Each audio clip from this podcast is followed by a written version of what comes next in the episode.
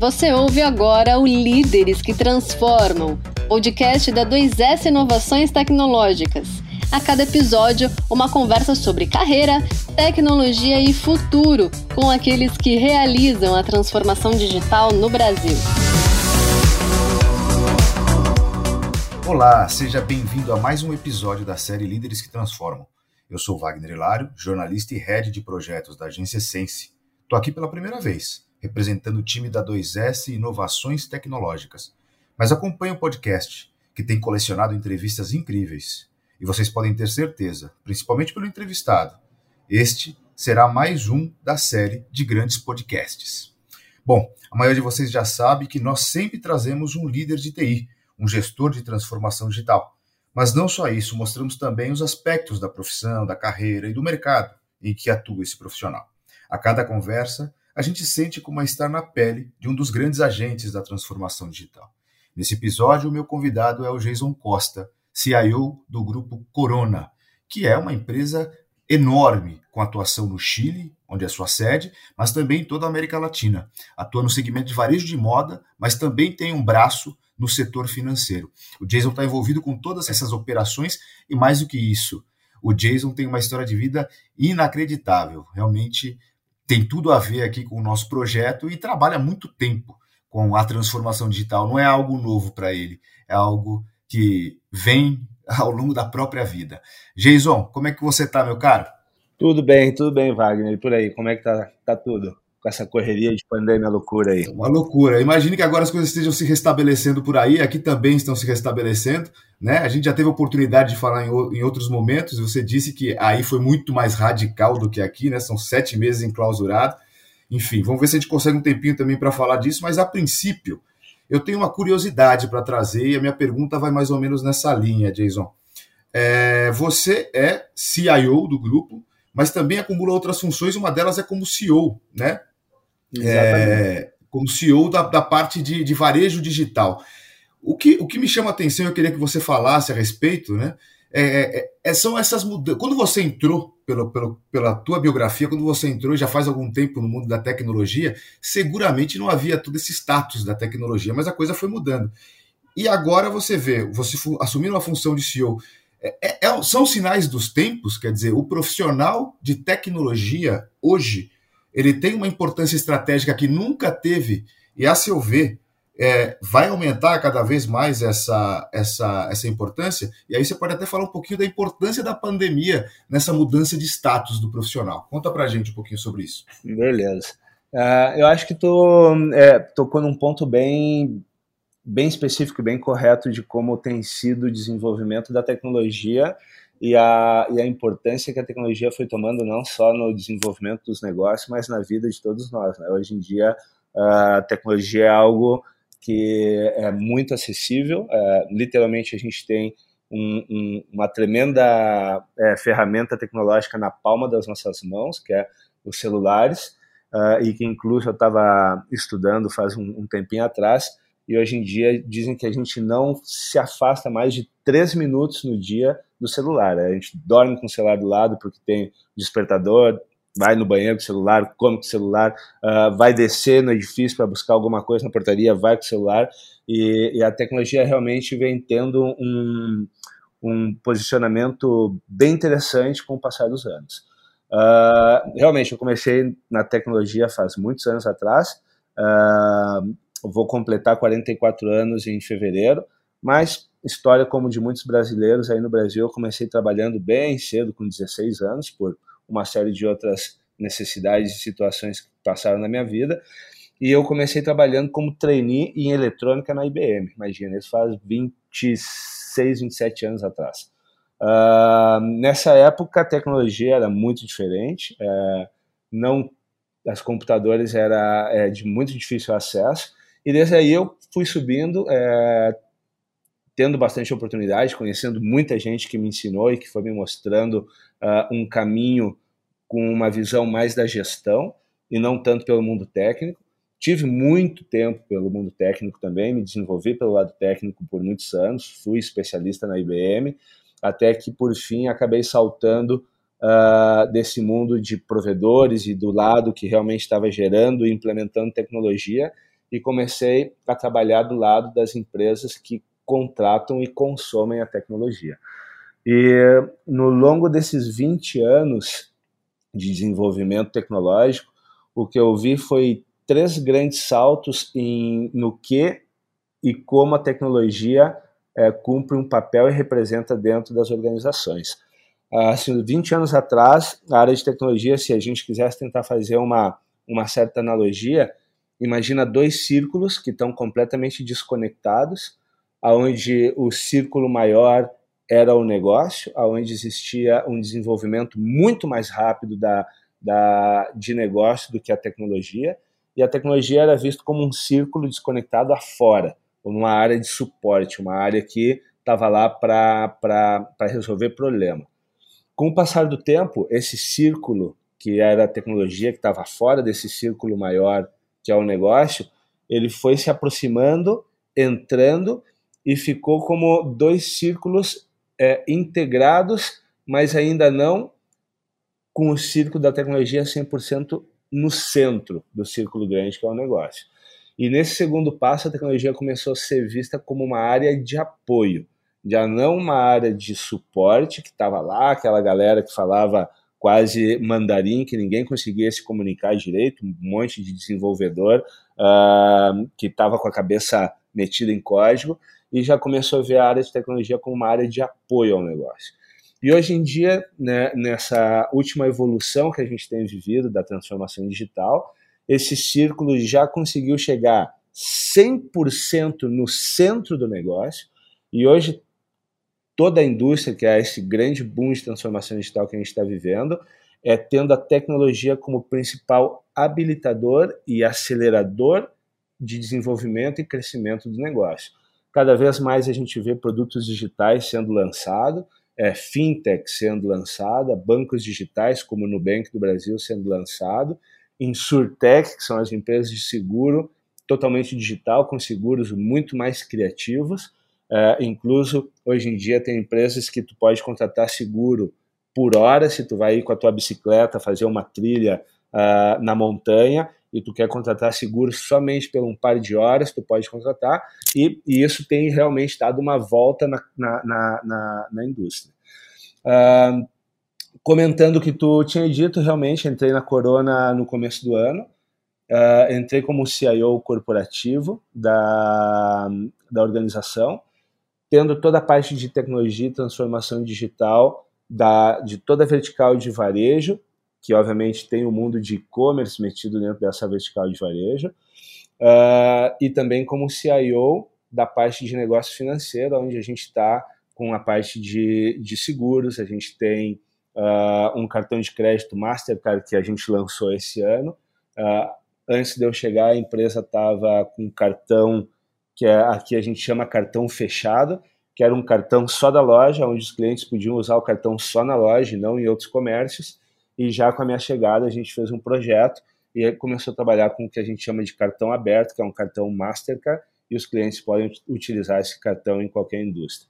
A estratégia de ir a um meio de pago robusto e aberto, é tentar e começar a criar um mundo, uh, um ecossistema físico digital, onde, onde a gente pode incentivar o uso desse cartão, incluso em outras indústrias, mas que o cliente também possa ter benefícios usando esse cartão em outras indústrias, e esse benefício ele só pode usar, obviamente, dentro das empresas do grupo da Corona. Então, isso incentiva que, mesmo ele usando o cartão de crédito dele em outro lado, com o benefício que ele gera, ele acaba voltando para nossas empresas e a gente consegue ir fidelizando esse cliente.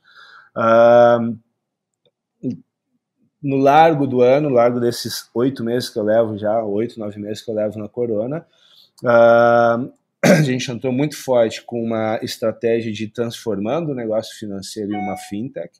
A gente está saindo com vários produtos digitais uh, no final desse ano e no começo do próximo ano produtos que infelizmente eu não posso conversar muito em detalhe com vocês, porque todavia é, é, é, é sigiloso, porque a gente não não não está com o produto na luz, mas provavelmente no começo do ano que vem a gente pode voltar a conversar e eu posso contar mais para vocês esses produtos que já vão estar tá na mão dos clientes. Uh, e também transformando digitalmente muito forte uh, o lado de varejo. E quando a gente fala nessa transformação digital do lado de varejo, não estou falando somente de desenvolver o lado do comércio eletrônico, que obviamente é, é, teve um crescimento exponencial nesses últimos dois anos por todo que foi a pandemia, uh, mas também uh, uma transformação do mundo físico, que é o que todo mundo tem falado hoje, que é o mundo digital, né, o mundo físico digital, que tem a ver com digitalizar cada vez mais os journeys de clientes no mundo físico, que são as tendas, uh, aproximando a experiência no mundo físico à experiência uh, online, que é a grande omnicanalidade também que está aí na, na, na, boca do povo, por, por assim dizer, uh, buscando processos com menos fricção, onde o cliente possa ter um scanning go, possa escanear os produtos com seu celular, pagar do seu celular sem ter que falar com, com ninguém na, na, na loja, uh, trabalhando com RFID uh, ah, para poder gerar uma experiência de compra uh, bastante personalizada. Então, por exemplo, a gente tem trabalhado muito com provadores inteligentes, uh, provador de roupa, né? não lembro se no Brasil fala provador, mas... Provador, tá certinho. É, uh, onde o cliente imagina que com RFID o cliente entra no provador, no provador tem um, um, uma tela uh, inteligente, como um iPad gigante, e como o cliente entra com roupas que tem RFID, essa tela obviamente consegue ler qual, qual é o tipo de roupa que o cliente levou, e com algoritmos de inteligência artificial, como usa Netflix, como usa é, YouTube e várias outras páginas, a gente pode propor outros produtos que têm a ver com esses produtos que o cliente é, levou para dentro do provador e que de repente ele não teve a oportunidade de ver dentro da loja física. Ele pode escolher a cor, o tamanho, ele pode é, clicar na, na, na, nas roupas que ele tem interesse. Um vendedor traz a roupa para ele dentro do provador sem que ele tenha que botar toda a roupa dele de novo, ir na loja, buscar a roupa dentro da, da, da loja. Então ele pode solicitar isso se alguma das roupas que ele levou fisicamente ficou pequena ou grande, ele também pode pedir um tamanho diferente e o vendedor leva. E já quando ele termina toda a experiência dele dentro do provador e ele, e ele decide que roupa ele vai levar, ele pode pagar diretamente da app, sem ter que passar pela, pela fila e passar pelo POS, pelo ponto de venda físico da, da loja. Então, toda essa, essa transformação digital no mundo físico, gerando essa conexão com o cliente que, que ele tem no mundo online, é, foi minha, minha porta de entrada dentro da, da Corona. E com o passar dos, dos meses, como eu estava empurrando muito forte a transformação digital, principalmente na, no mundo online da empresa, que era um mundo que estava em pleno crescimento, mas teve um crescimento exponencial, então ficou com é, um crescimento meio desorganizado. Uh, acabou, acabaram oferecendo que eu tomasse como CEO de todo mundo online.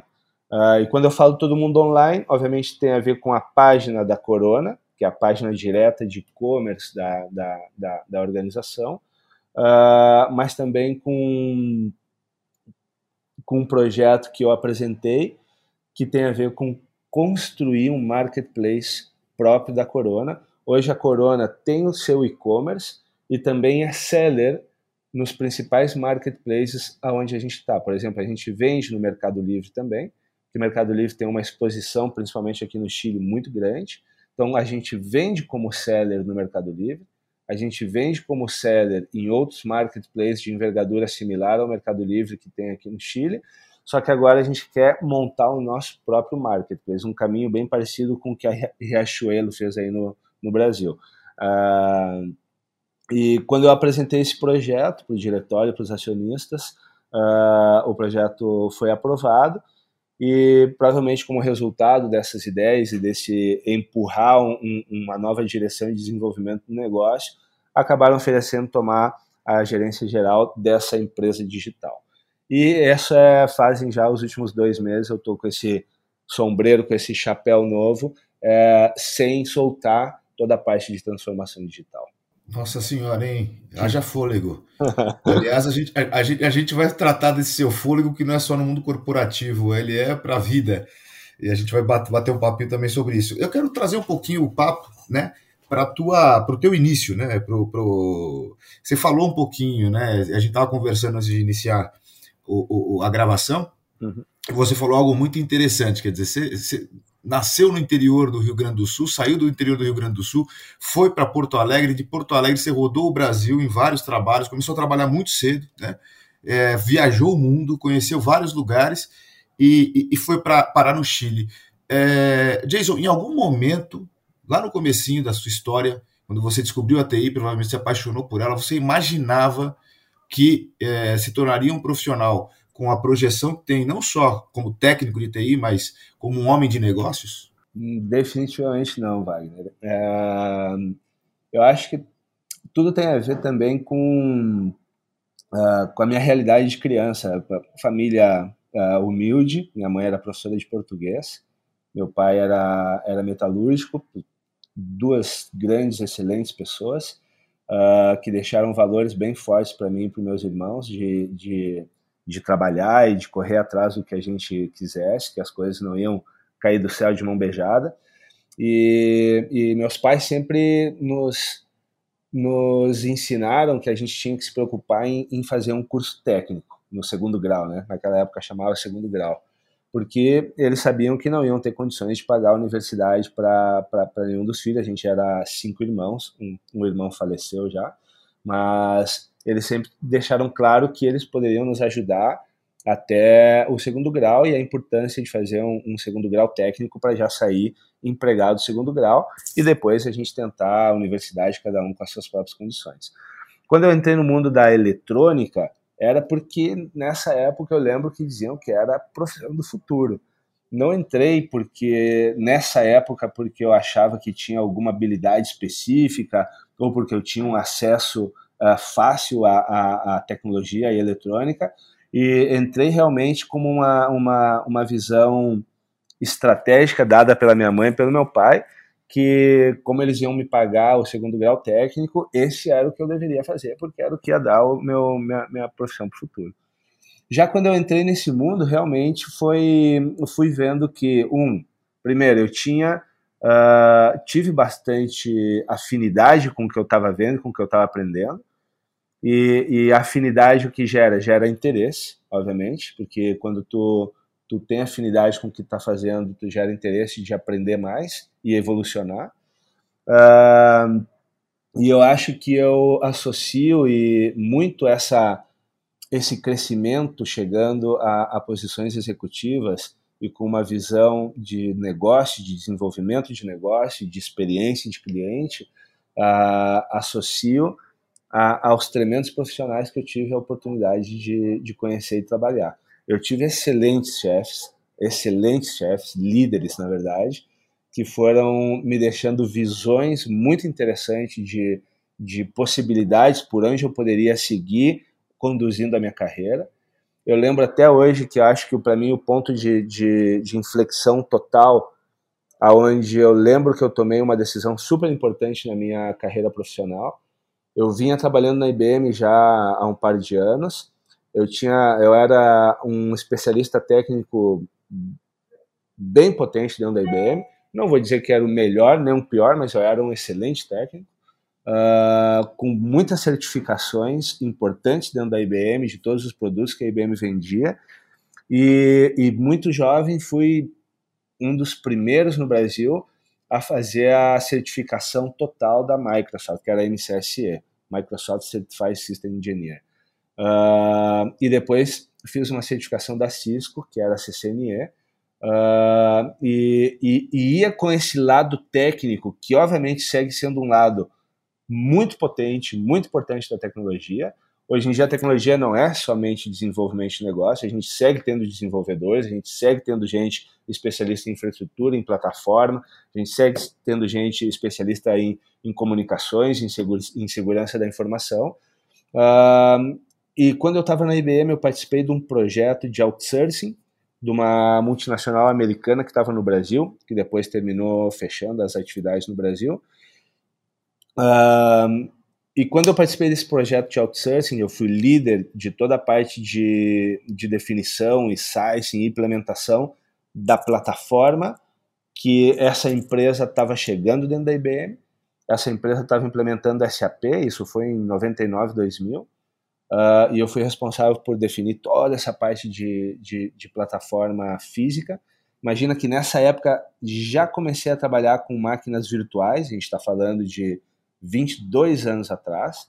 Uh, era o mundo, uh, existia ainda o mundo Compaq dentro da Clorox, que era a, essa multinacional americana, eles estavam com toda a infraestrutura deles no mundo Compaq e estavam vindo para a IBM uh, e eu liderei essa transformação. E quando terminou o projeto, o CIO dessa empresa, que era um chileno, que estava morando no Brasil, uh, a gente se conheceu no, no, no projeto, e, e, junto com outro brasileiro que foi meu foi líder dessa transformação pelo lado da Clorox, eles me invitaram, uh, me convidaram de sair da IBM e entrar a trabalhar com eles na, na Clorox. E eu lembro até hoje que foi o ponto de inflexão, porque principalmente esse chileno e esse brasileiro que me convidaram é, para ir trabalhar com eles, eles falaram, olha, a gente, obviamente tu tem uma, uma carreira é, super potente, brilhante que tu pode desenvolver pelo lado técnico, que é o lado que tu vem desenvolvendo e se nota que tu tem bastante afinidade, mas a gente também vê que tu tem habilidades para te desenvolver pelo lado gerencial. E a nosso convite é, se tu vem trabalhar com a gente, é te desenvolver muito mais pelo, é, por esse lado gerencial e não tanto pelo lado técnico. Por quê? Tu vai chegar na Clorox, tu vai ser responsável por gerenciar o contrato com a IBM só que tu já não vai meter as mãos, por quê? Porque agora a IBM mete as mãos. Então, esse foi um ponto da minha vida onde eu tomei uma decisão, saltei da IBM para a Clorox, e aí fui saltando de empresa em empresa e me desenvolvendo, subindo na linha gerencial, até chegar em cargos diretivos, que é o que eu, que eu tenho é, exercido já nos últimos 15 anos da minha, da minha carreira. Jason, uma dúvida que me ocorre, eu vou até inverter a pergunta, depois eu trago uma falando mais de é, transformação digital do ponto de vista das, regionalidades, mas antes eu quero perguntar para você o seguinte: você está vivendo isso há muito tempo. Né? O que mudou em termos de transformação digital de 10 anos, sei lá, vamos colocar 10 anos atrás, para hoje? Porque você tá, muita gente está vivendo isso só tem dois anos, ou um ano e oito meses, né? considerando a pandemia. Mas você vive isso há muito tempo. O que, que mudou, o que mais lhe chama a atenção de lá para cá? O que, que hoje é diferente do que já do que vinha acontecendo? Olha, eu, eu, eu vejo dois grandes pilares que, que geram uma, uma mudança radical uh, e, e incluso exponencial. Porque se, e provavelmente o que eu vou te comentar, a gente vai ver nos próximos anos muito mais desenvolvimento do que a gente viu nos 10 anos anteriores, e assim tem sido nesses últimos tempos. Uh, o salto tecnológico e de, e de transformação digital de 2000 a 2021, ele é gigantesco. Uh, se, se a gente olha o salto tecnológico nos últimos 10 anos, de 2010 até hoje, ele é muito maior que o salto que a gente deu de 2010 em relação a 2000. Uh, ah, e eu associo isso a, a, primeiro, ao próprio desenvolvimento das tecnologias disponíveis e da acessibilidade a essa tecnologia. Hoje em dia, a tecnologia é algo barato, é algo acessível e não é algo complexo. Qualquer pessoa que tenha interesse, hoje em dia, tem capacidade de ser autodidata é, buscar cursos potentes, como agora é, Google está liberando em Coursera uh, aprender Google Cloud e se certificar em Google Cloud completamente grátis, coisas que antigamente era muito difícil para ti, ti poder ser um, um, um especialista em tecnologia, tu tinha que desembolsar muito dinheiro para fazer essas certificações que eu te falei que eu fiz em algum momento.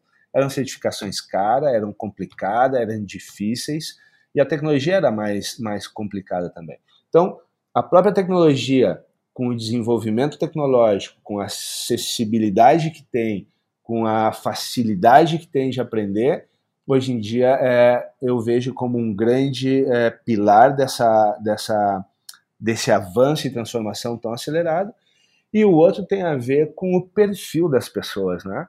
Hoje em dia, como a gente tem jovens que nasceram 100% no mundo já digitalizado, uh, a facilidade que essas pessoas, somada à acessibilidade à tecnologia que essas pessoas têm com uma cultura digital nativa, uh, ela gera um, uma aceleração incomparável. Como tu mesmo falou, eu, eu vou fazer 44 anos, eu levo já 20 e tantos anos trabalhando com tecnologia. E eu fui agarrando vários saltos, mas eu ainda opero e a minha cabeça ainda é de uma pessoa que começou a trabalhar com a tecnologia é, fazem quase 30 anos. Hoje em dia, a molecada que está empurrando e, e, e, e, gerando essa, essa grande evolução digital, banco digital, fintechs, insurtech, uh, e-commerce, marketplace, Mercado Livre, Amazon, é uma molecada que já tem uma cabeça digital e nasceu nesse mundo digital. Então, respondendo a tua pergunta, um é o próprio avanço tecnológico, hoje em dia muita facilidade de acessar, e outro o perfil das pessoas que a gente está vendo hoje na área de tecnologia, e já não é aquele perfil de, de programador, é um, é um perfil muito diferente e que já nasceu nesse mundo digital. Muito legal, muito legal. Realmente, eu não estava esperando. A sua, a sua resposta foi excelente de, e, e realmente traduz a impressão que a gente tem, muitas vezes de forma intuitiva, né? Não. A minha próxima pergunta é sobre que a transformação digital é global, né, Jason? Acontece em todos os lugares. Mas é possível destacar regionalidades nesse processo para a gente ser mais é, é, circunscrito, né? Para não abranger, para não ficar tão abrangente. Fala um pouquinho do mercado chileno, das especificidades do mercado chileno, se é que há especificidades, e, se possível, dá uma, compara com o mercado brasileiro. Não sei se você, provavelmente, você também acompanha e sabe o que está acontecendo, mas a, existe uma diferença entre a maneira pela qual a transformação digital se dá no Brasil e se dá no Chile, por exemplo? Olha, uh, é super interessante, cara, porque antes de entrar na transformação digital em, em si, uh, é, algo, é algo que eu acho interessante, que quando eu vim morar no Chile, que já são, são 14 anos, uh, Chile era. Eu lembro que a gente olhava assim como quase o, o, o país de primeiro mundo dentro da América Latina. Um país pequeno, tem hoje está chegando a 19 milhões de pessoas. Imagina que a cidade de São Paulo tem mais pessoas que, que o Chile como país inteiro. Então, que gerava uma administração, obviamente, é, menos complicada, Uh, e a, ao ter uma administração política que vinha com uma herança da ditadura, do Pinochet, uh, para bem e para mal, porque tem coisas boas e coisas ruins nessa herança que, que teve o Chile, uh, também gerou menos diferenças sociais.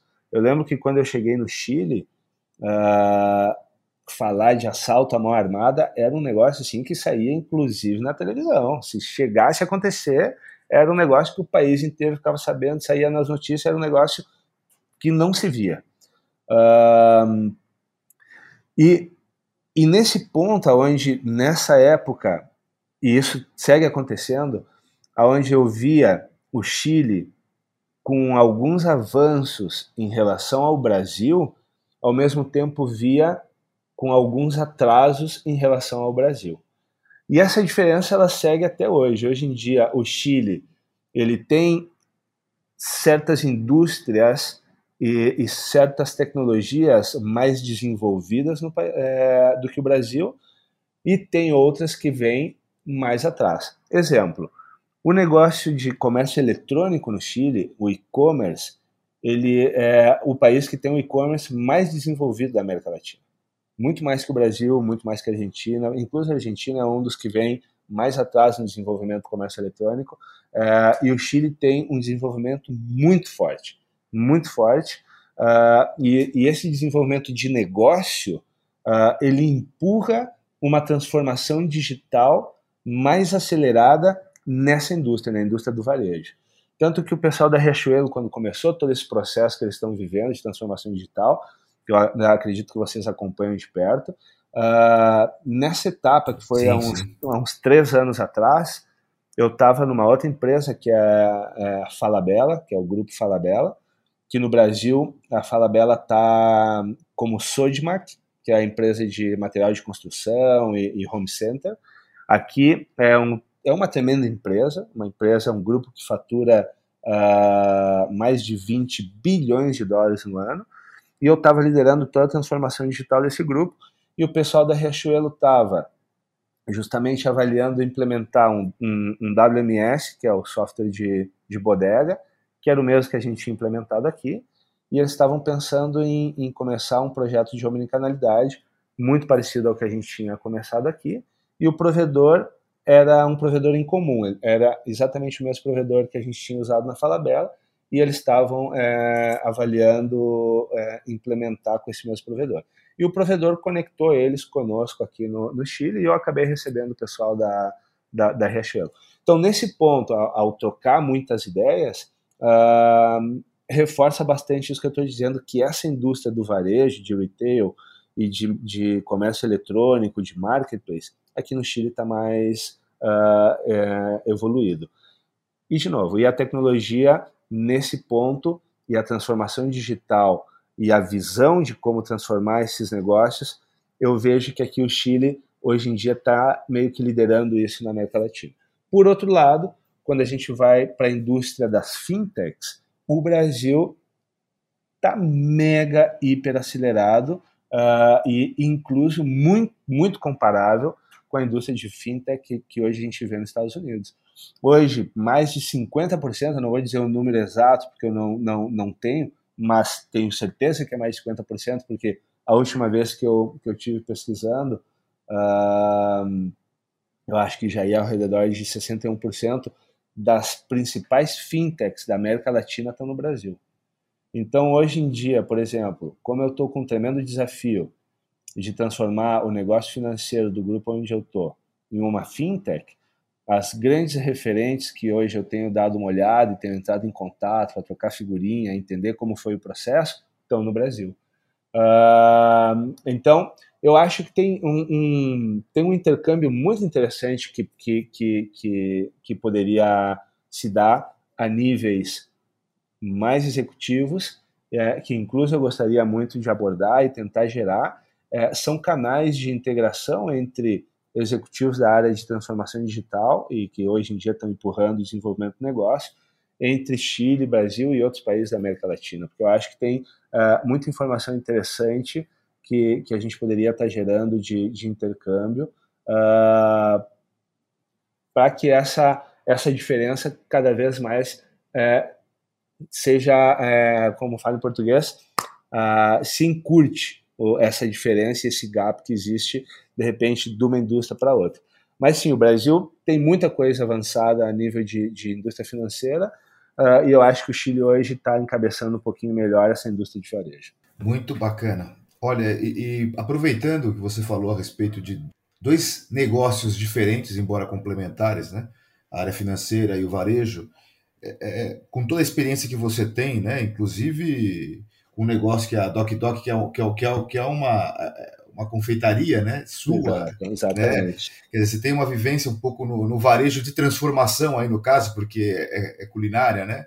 É, e 100% também... digital. E 100% digital. 100% digital, exatamente. Quer dizer, aproveitando essa sua experiência que é ampla, né? Não envolve só a corona, não envolve só a parte de financeira, mas também você trabalhou em empresas de educação, ou seja, é possível dizer que é, a transformação digital é muito diferente de negócio para negócio ou ela traz a mesma essência? É possível muitas vezes levar, importar, digamos assim, soluções de um tipo de negócio para o outro? Totalmente, totalmente. Não, não. Essa é a minha visão, né? Eu acho que, que, que visões não têm certo e errado. Cada um vai gerando sua visão, dada a, a experiência pessoal e profissional que a gente vai vivendo. Uh, eu acho que não tem diferença, não. É, eu, eu, eu costumo dizer, eu vejo a transformação digital com quatro pilares, como uma mesa é, de quatro pés, uh, aonde está a experiência do usuário e do cliente, como um da, da dos pilares fundamentais. Uh, no outro pilar está o stack tecnológico que a gente vai usar, que tecnologia, plataformas, microserviços, apps, cloud, uh, como a gente vai desenvolver, que, que tecnologia vai usar para desenvolver, tá todo o stack tecnológico tem que ser definido e que tem muito a ver com a transformação digital. Hoje em dia, uh, quando a gente fala de transformação digital, é possível não estar tá falando de, de arquiteturas em microserviço, em fazer de, desenvolvimentos desacoplados, sem, sem gerar aqueles monolitos que a gente via antigamente, que te deixava muito rígido e fixo. É, tem a ver com apps, porque hoje em dia tem muitas apps disponíveis que a gente pode uh, golpear, uh, pode conectar para tirar informação e gerar uh, data analítica ou incluso gerar negócio conectando com essas apps. Então, o stack tecnológico é um pilar fundamental. O outro pilar tem a ver com metodologias. é muito importante para a transformação digital a gente trabalhar com metodologias é, ágeis e, e falo ágeis no sentido metodológico da palavra e no sentido literal da palavra, metodologias que nos permitam ser rápidos, que a gente tenha a tecnologia correta que nos permita ser velozes e a metodologia correta para trabalhar sobre essas tecnologias. E o quarto pilar tem a ver com, com, com as pessoas e como estruturar a organização para poder tomar decisões no entorno mais digital, mais veloz, mais cambiante. Uh, então, esses quatro pilares, que é organização, metodologia, tecnologia e experiência de cliente, para mim ela é transversal a qualquer indústria, a qualquer indústria. A forma de construir um desenvolvimento, a forma de construir um software, a forma de pensar em como posso fazer esse produto digital, independente da indústria que ele é, um produto é, desenvolvido com tecnologias digitais que permite que seja realmente um habilitador e um acelerador do negócio, para mim é, é, é, completamente transversal. Excelente. É, eu imaginei que, quer dizer, a gente está vivendo isso de certa maneira, cada um em seu próprio negócio, e, claro que eu numa dimensão muito mais estreita, né? Mas é, é possível, né? Supor, embora a gente veja que também cada negócio tem aí a sua peculiaridade. Bom, eu quero agora levar o nosso papo para um aspecto que, que me chama a atenção pessoalmente, que acho que é, é, fantástico e tem muita aderência né, à vida de profissionais, à vida de executivos como você. Você é um dos dois únicos latino-americanos a percorrer mil quilômetros pelos quatro maiores desertos do planeta. Quer dizer, você tem aí um, uma relação com o esporte e não é um esporte simples, né? É um esporte desafiador mesmo. Você trabalha com jornada de dados, né? E trabalha com jornada física, emocional, tudo isso. Eu queria que você contasse para a gente um pouco de onde é que esses dois universos se encontram, onde é que é, percorrer esses longos caminhos que você já me contou que inclusive percorreu o, caminho de Santiago, o mais tradicional que começa na França, né? E, e, o destino é Santiago. Mas conta um pouquinho dessa relação e o que isso representa para você, claro, do ponto de vista anímico mesmo, pessoal, e também do ponto de vista é, profissional, de que maneira lhe agrega. Primeiro tocou num tema que para mim é meu meu xodó, né?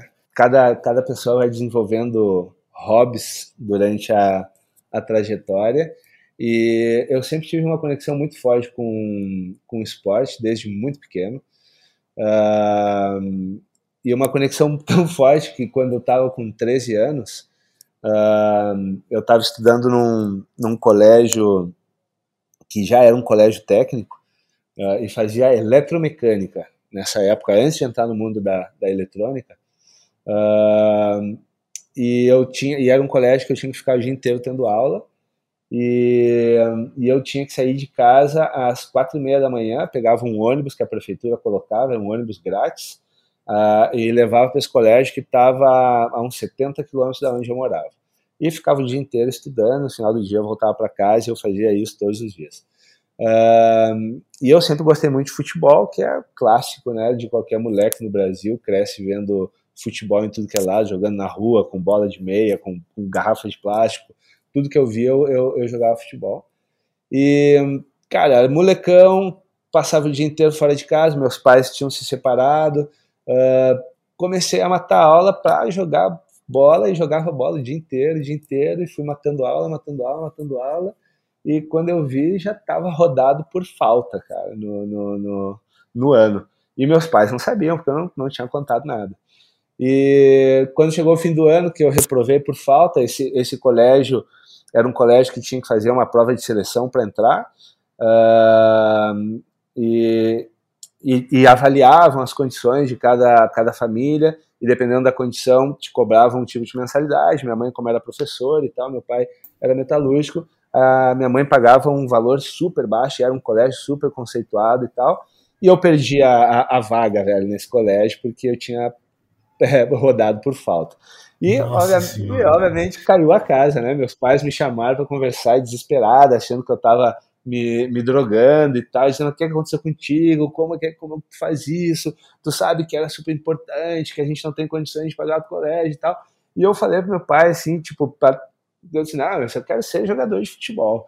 Uh, enfim, para resumir, para não fazer muito longo a, a, a história, uh, meu pai me disse, ah, aqui jogar futebol o quê? Se tu nem sabe jogar futebol, não, tu vai ir trabalhar comigo na metalúrgica e não vou deixar que filho meu fique sem, sem, sem trabalhar e estudar, e tu vai trabalhar comigo. E a minha mãe, desesperada para que eu não deixasse de estudar tão jovem, disse: Não, mas tu vai ter que estudar de noite, tu vai ter que trabalhar com teu pai então e estudar de noite. E foi quando eu entrei na eletrônica. Uh, e um belo dia, meu pai vai num final de semana ver eu jogar futebol com a equipe que eu jogava fim de semana. Uh, ficou se animou quando viu eu jogar futebol começou a me incentivar e isso me levou a jogar futebol no Grêmio de Porto Alegre. Olha, uh, quando eu comecei a jogar futebol no Grêmio de Porto Alegre, obviamente deixei de trabalhar com meu pai. A condição da minha mãe seguiu sendo que eu estudasse à noite, que eu não poderia deixar de, de estudar. E eu comecei a avançar super bem na, na, na, na, na equipe, jogando categoria de base, jogando campeonato estadual com categoria de base, e, e ia bastante bem encaminhado não era um, um Ronaldinho gaúcho da vida, não era o tipo mais habilidoso, eu era um jogador meio campista, com muita velocidade, com muita força física, sempre tive muita força física, mas enfim, esse contato com o esporte eu tive desde pequeno. Quando meu pai faleceu, faleceu de acidente de carro, eu estava com 16 anos e acabei tomando uma decisão pessoal de, de parar de jogar futebol começar a buscar trabalho para ajudar minha mãe, porque minha mãe, obviamente, ficou sem o apoio financeiro que meu pai, mesmo separado, sempre, sempre deu, sempre foi muito presente na educação minha e da minha irmã, que somos mais perto de idade, e eu acabei uh, tomando a decisão de sair. E meu contato com o esporte foi desde aí, desde moleque, nunca deixei.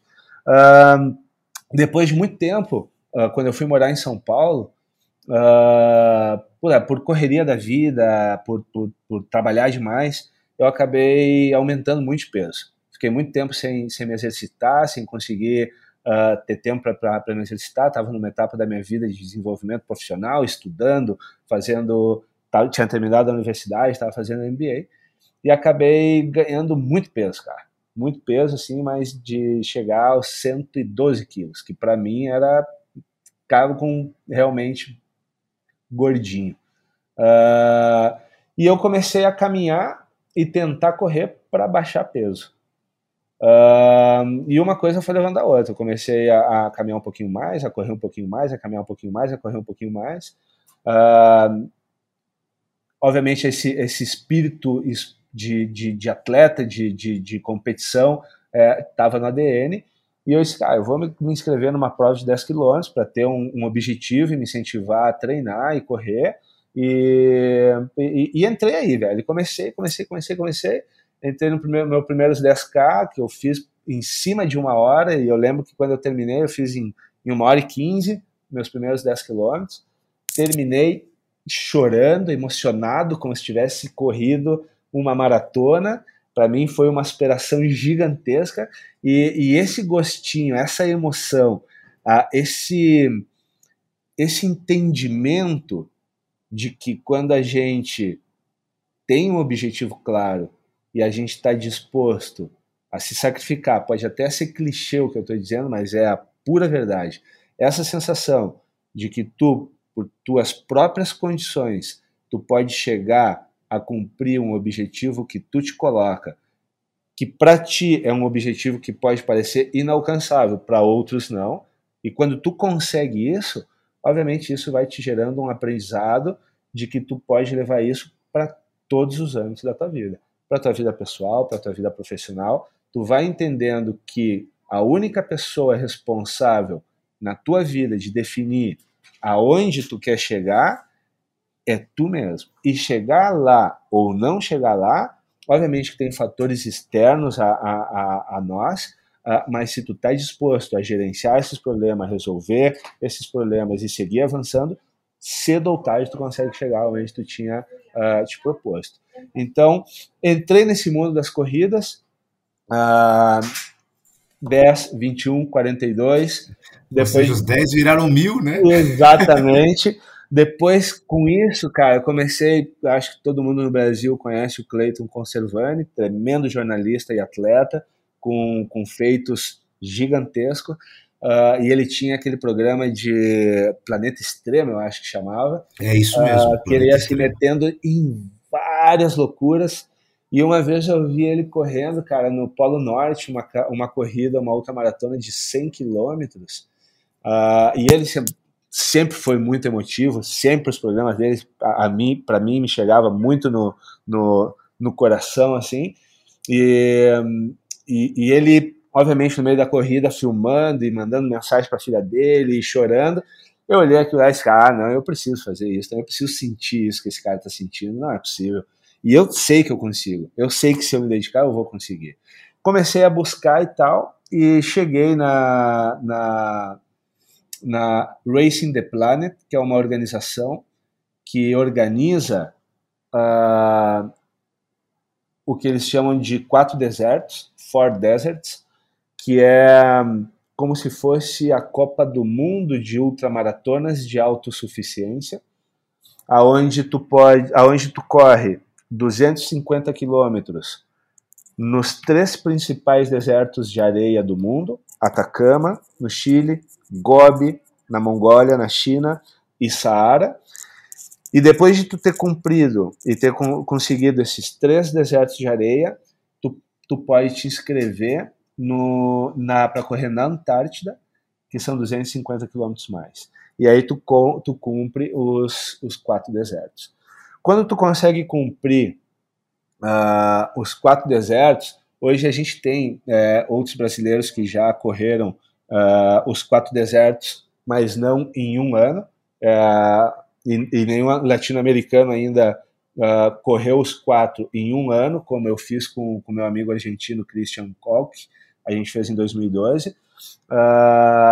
e quando a gente, quando eu tomei essa decisão de, de, de tentar buscar índice, de tentar buscar pontos necessários para poder me inscrever na primeira ultramaratona dessa, dessa organização, que era do Atacama, uh, eu tomei a decisão que eu queria tentar fazer os quatro em um ano, que era algo que, que nenhum latino-americano tinha feito.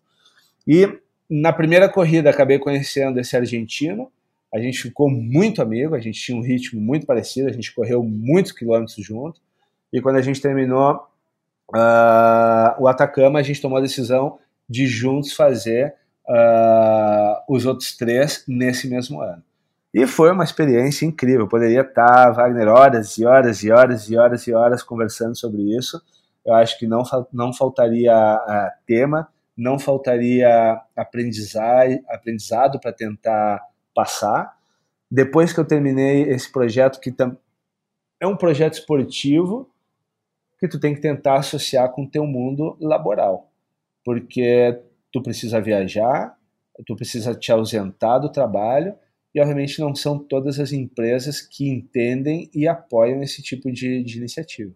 Eu estava trabalhando num grupo navieiro chileno bem grande, que é o grupo Ultramar, uh, uma empresa de, da, da, indústria de barcos e de containers e de porto, uh, um grupo gigantesco. Estava tinha entrado como CTO, é, CTO corporativo na empresa e aos dois anos acabei assumindo já como CIO corporativo uh, e apresentei para eles um projeto que eu gostaria. Essa empresa ela era muito enganjada com uh, assistência social e apoiava várias instituições diferentes. E eu apresentei para eles um projeto que eu gostaria de dentro do grupo incentivar aos empregados a fazer doações por cada quilômetro que eu conseguisse percorrer em cada deserto nesse ano. E no final do ano, se eu realmente conseguisse completar os quatro desertos, uh, a gente pegaria todas essas donações, a empresa completaria a, a grana necessária para a gente construir uma sala de computação para um orfanato que a empresa apoiava. A, a empresa apoiou muito a iniciativa, com isso eu consegui me ausentar dois meses durante o ano, que foi a, a, o tempo necessário para eu viajar e correr cada etapa e voltar. Uh, e no final do ano a gente fez esse mega projeto que para mim é, é, algo que eu tenho guardado assim na, no fundo do coração. E, e, e também me comprometi a fazer palestras dentro do grupo uh, para cada corrida que fazia uh, conectando obviamente com o mundo corporativo, com o projeto, com o que eu acabo de dizer, com, com ter metas extraordinárias e como alguém que eu, eu sempre costumo dizer de repente em português vai, vai soar um pouco distinto do, de como soa em, em, em, espanhol, mas em espanhol a gente costuma dizer como uma pessoa ordinária, simples, comum, normal, consegue fazer feitos extraordinários. Então, ah, cara, o mundo, para mim, o mundo esportivo está muito conectado com, com quem é o Jason na vida pessoal e, e com o Jason na vida profissional também. Espetacular, Jason. Espetacular. Realmente é, e eu tenho certeza que todos esses desafios esportivos aí inspiram todos os dias você a, a vencer os desafios corporativos e profissionais, né? Totalmente, totalmente. Maravilha. Geis, eu queria te agradecer. A gente teve um papo espetacular, com muito aprendizado, quer dizer, e a ideia desse, desse podcast é realmente trazer a dimensão humana de um líder que transforma e está evidente que você transforma, transforma não só no Brasil, mas também na América Latina, no mundo todo e tenho muita história para contar. Então agradeço imensamente a, a, tua participação, né, em nome da 2S, porque a gente com certeza sai com um material riquíssimo para compartilhar com o público que acompanha o, o, podcast Líderes que Transformam. Muito obrigado. Ah, viu, de nada, eu que agradeço. Na verdade, é, foi um prazer. Uh, agradeço muito, muito o interesse, a oportunidade de conversar. Para mim é sempre é um prazer estar em contato com, com o Brasil e estar tá podendo é, contribuir e contar um pouco das coisas que estão acontecendo aqui. Sim, que na verdade quem agradece sou eu. Muito obrigado e, e sempre à disposição. Agora eu me despeço de você que está escutando o nosso bate-papo. Muito obrigado pela companhia e até o próximo episódio.